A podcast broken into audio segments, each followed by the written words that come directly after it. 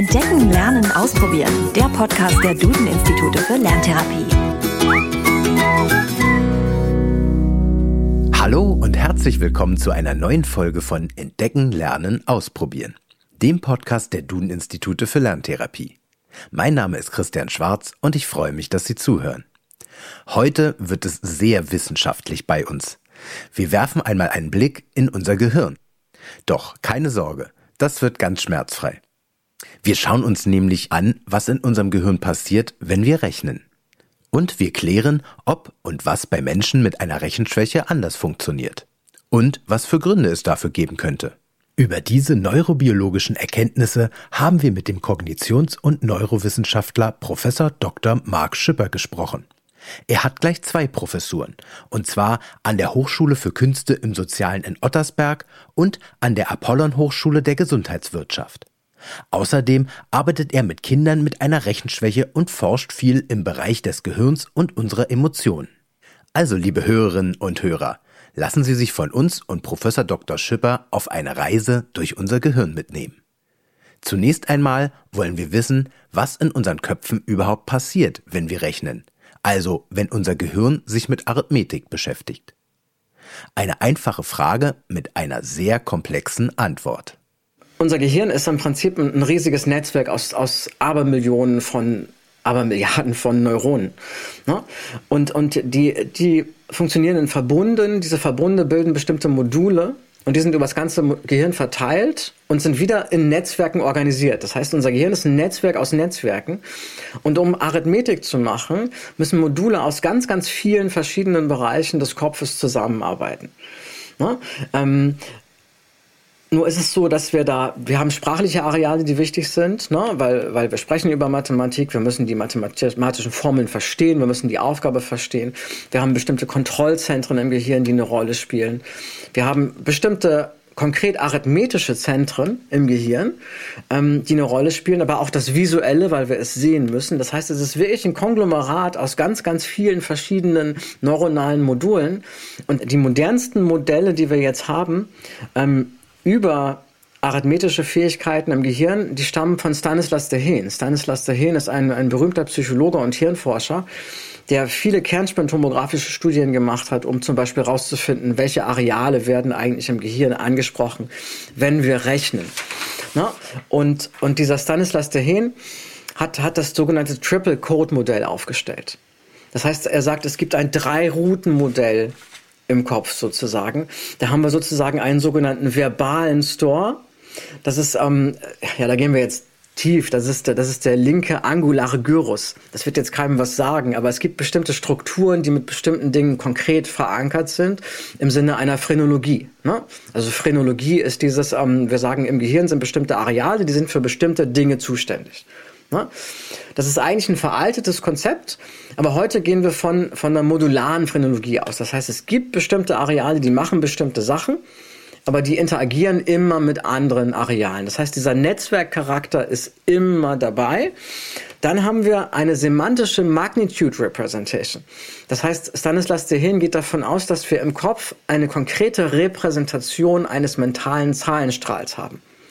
Deswegen arbeiten wir auch in der Dyskalkulietherapie sehr visuell mit diesem mentalen Zahlenstrahl, weil wir eine direkte Übertragung haben auf eine neuronale Repräsentation und wir haben eine visuelle Repräsentation.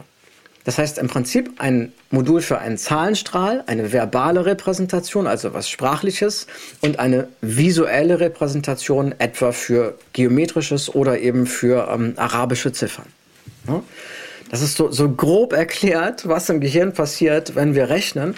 Und, und ich glaube, man hört an der Erklärung schon, es ist, um, ähm, it's not that easy. Okay, das ist wirklich nicht einfach. Fassen wir noch einmal kurz zusammen. Unser Gehirn nutzt beim Rechnen das sogenannte Drei-Routen-Modell. Dabei arbeiten drei Module in unserem Kopf zusammen. Ein Zahlenstrahlmodul, ein sprachliches und ein optisches Modul. Soweit so gut. Professor Dr. Schipper arbeitet auch mit Menschen mit Rechenschwäche oder Dyskalkulie und weiß genau, was hier im Gehirn beim Rechnen anders funktioniert. Dabei zeigen sich nämlich ganz bestimmte Aktivierungsunterschiede. Wenn wir mit einem Kernspintomographen eine Messung machen vom Gehirn, mit einer funktionalen Kernspintomographie, dann gucken wir uns im Prinzip Energieverbrauch im Gehirn an. Ne? Und das sind Aktivierungsunterschiede. Und wenn ein Bereich besonders gefordert ist, gerade haben wir viel Aktivierung, wenn er nicht so gefordert ist, haben wir wenig Aktivierung. Jetzt, wenn wir uns mal ganz einfach das, das Rechnen im Kopf vorstellen, dann haben wir in unserem sogenannten Parietallappen, das ist ein, einer, einer der ein Bereich im Gehirn, ein großer Bereich im Gehirn, eine bestimmte Struktur, die nennt sich der intraparietale Sulcus. Dieser intraparietale Sulcus ist ein Gebiet, da wissen wir, da wird die Menge repräsentiert. Und da geht zum Beispiel aus Stanislas Dehaene davon aus, dass dort der mentale Zahlenstrahl repräsentiert wird. Da ist also unser, unser Mengenmodul. Dieses Mengenmodul ist ganz, ganz, ganz wichtig, um überhaupt arithmetische Fakten berechnen zu können oder damit arbeiten zu können. Weil wir brauchen einen Mengenbegriff. Das heißt, wir sehen in der Dyskalkulie das Hauptdefizit in einem Fehlen dieses Mengenmoduls oder des Wissens darüber. Das heißt, dann haben wir in unserem vorderen Teil des Gehirns, in unserem präfrontalen Kortex, also ganz vorne in der Stirn, da gehen wir davon aus, dass wir da die Exekutivfunktion haben, unsere Kontrollfunktion. Die überwachen alles Mögliche, die, die kontrollieren Prozesse, die, die machen Interaktionen mit Prozessen. Ne? Und wenn wir ein Kind mit einer Dyskalkulie in einen Kernspintomographen legen und machen eine Messung, wenn das Kind rechnet, dann sehen wir, dass wir eine sehr niedrige Aktivierung haben in diesem intraparietalen Sulcus und eine sehr hohe Aktivierung in diesen vorderen Hirnzentren im präfrontalen Kortex. Das heißt, die Kontrollmechanismen müssen ganz, ganz viel kämpfen, um dieses System hinten, was nicht richtig gefüttert wurde oder was auch immer, was nicht richtig ausgebildet wurde, zu kontrollieren. Die Ursache für diese Aktivierungsunterschiede können ganz unterschiedlich sein. Der Hirnforscher geht dabei von einem sogenannten multifaktoriellen oder multikausalen Ursachenmodell aus. Das heißt, es, es kann natürlich auch eine, eine, genetische Prädisposition sein. Das heißt, es ist einfach nicht so gut ausgebildet und wird so weitergegeben. Aber ich bin, bin viel mehr der Verfechter von, von, von Kontextfaktoren. Das heißt, ähm, es, es gibt verschiedenste Faktoren. Viele haben mit, ne, mit einer Demotivation zu tun. Viele haben mit dem System zu tun. Das heißt, ähm, wir, wir haben zum Beispiel ähm, das System um das Kind herum und da sind die Mama und der Papa und die Oma und der Opa und die sagen alle, ich konnte nie rechnen und die, die Mama konnte auch nie rechnen und der Papa auch nicht, kannst du auch nicht. Ne? Dadurch erstellen wir sozusagen so, eine selbsterfüllende Prophezeiung. Das heißt, das Kind glaubt nicht an sich selbst und verliert den Glauben an, an seine arithmetischen Fähigkeiten ne? und verliert dadurch auch ein ganz wichtiges Wort in der Psychologie, seine Selbstwirksamkeit. Oder sein, das, das, das Wahrnehmen der Selbstwirksamkeit. Und wenn das passiert, dann resultiert das auch in einer Demotivation. Ne? Das heißt, unsere neueren Ansätze in der Lerntherapie sind da, ähm, gehen in Richtung Empowerment, gehen in Richtung Motivation ne? und dem Kind klar zu machen, du bist selbstwirksam, du kannst das, du kannst es schaffen und eben diesen Irrglauben aus dem Kopf zu nehmen, der vom System implementiert wurde. Das ist ganz oft ein Faktor, der, der zu solchen Störungen führen kann. Haben wir vorher nicht so gewusst. Also früher haben wir gedacht, es ist immer mehr so ein kognitives Ding. Heute wissen wir, dass das System eine große Rolle spielt. Und welchen Einfluss eine Lerntherapie hat, das lässt sich tatsächlich auf Bildern unseres Gehirns mit einem Kernspintomographen nachweisen. Eine, eine Lerntherapie kann im Gehirn sich, sich in der Form auswirken, dass wir Aktivierungsunterschiede finden. Ne, das, dass, wir, dass wir halt wirklich ähm, durch ein bestimmtes Training eine, eine bestimmte Verlagerung finden, sozusagen in bestimmten neuronalen Netzwerken. Wenn wir halt wirklich in der, in der Lerntherapie sehen, dass, ähm, dass in diesem Bereich, wo die Menge repräsentiert wird, ganz wenig passiert und wir nach einer Lerntherapie sehen, oh, da ist viel mehr Aktivierung, dann können wir das korrelieren mit unserer Therapie. Ne? Und dann können wir sagen, okay, diese Mehraktivierung, die jetzt automatisch da ist, wenn das Kind sich mit Zahlen beschäftigt, die, die haben wir durch unsere Therapie eingeleitet. Das sogenannte Mengenmodul im Gehirn spielt also eine ausschlaggebende Rolle beim Rechnen. Und genau das wird durch eine Lerntherapie quasi wie ein Muskel gestärkt. Das heißt, so wie wir im Fitnessstudio gezielt Muskelgruppen in unserem Körper trainieren, so kann eine Lerntherapie das Mengenmodul im Gehirn trainieren. Das ist doch wirklich mal eine gute Nachricht. Doch neben diesem Mengenmodul spielen auch unsere Emotionen beim Lernen eine entscheidende Rolle, wie uns Professor Dr. Schipper erklärt. Wir haben im Kopf unser limbisches System, also unser System, das mit Emotionen zu tun hat, wo unsere Amygdala so als, als Gefühlszentrum, auch für, also als Angstzentrum evolutionär eine ganz große Rolle spielt. Ne? Und, und dieses System ist sehr eng verbunden mit unserem Hippocampus und mit unseren, unseren Lernsystemen. Das heißt, Lernen ist immer was Emotionales. Und wir lernen besser, wenn wir in einer positiven Stimmung sind, als in einer neutralen. Wenn man das jetzt so hört, müsste man sagen, okay, wir lernen dann aber ja wahrscheinlich auch besser in einer negativen Stimmung, weil es ist ja auch emotional. Das ist auch gar nicht so falsch, aber eine negativ erlernte Situation rufen wir nicht so gerne ab wie eine positiv erlernte Situation. Das heißt, am Ende ist positives Lernen das Geheimnis. Und dieses positive Lernen können wir triggern durch motivationale Faktoren. Und dadurch gehen wir schon wieder in die Neurobiologie, weil wir damit die Interaktion zwischen Hippocampus und Amygdala nutzen. Und dadurch eine Lernverstärkung hinkriegen. Durch die Implementation von positiven Emotionen von extern sozusagen, also von den Lerntherapeuten und Therapeutinnen. Neben dem Drei-Routen-Modell beeinflussen uns also auch unsere Emotionen beim Rechnen. Wenn das Rechnen also nur mit negativen Emotionen verbunden ist, ist das also gleich doppelt problematisch. Umso wichtiger ist eben, ein positives Lernumfeld ohne Druck und Ärger zu schaffen.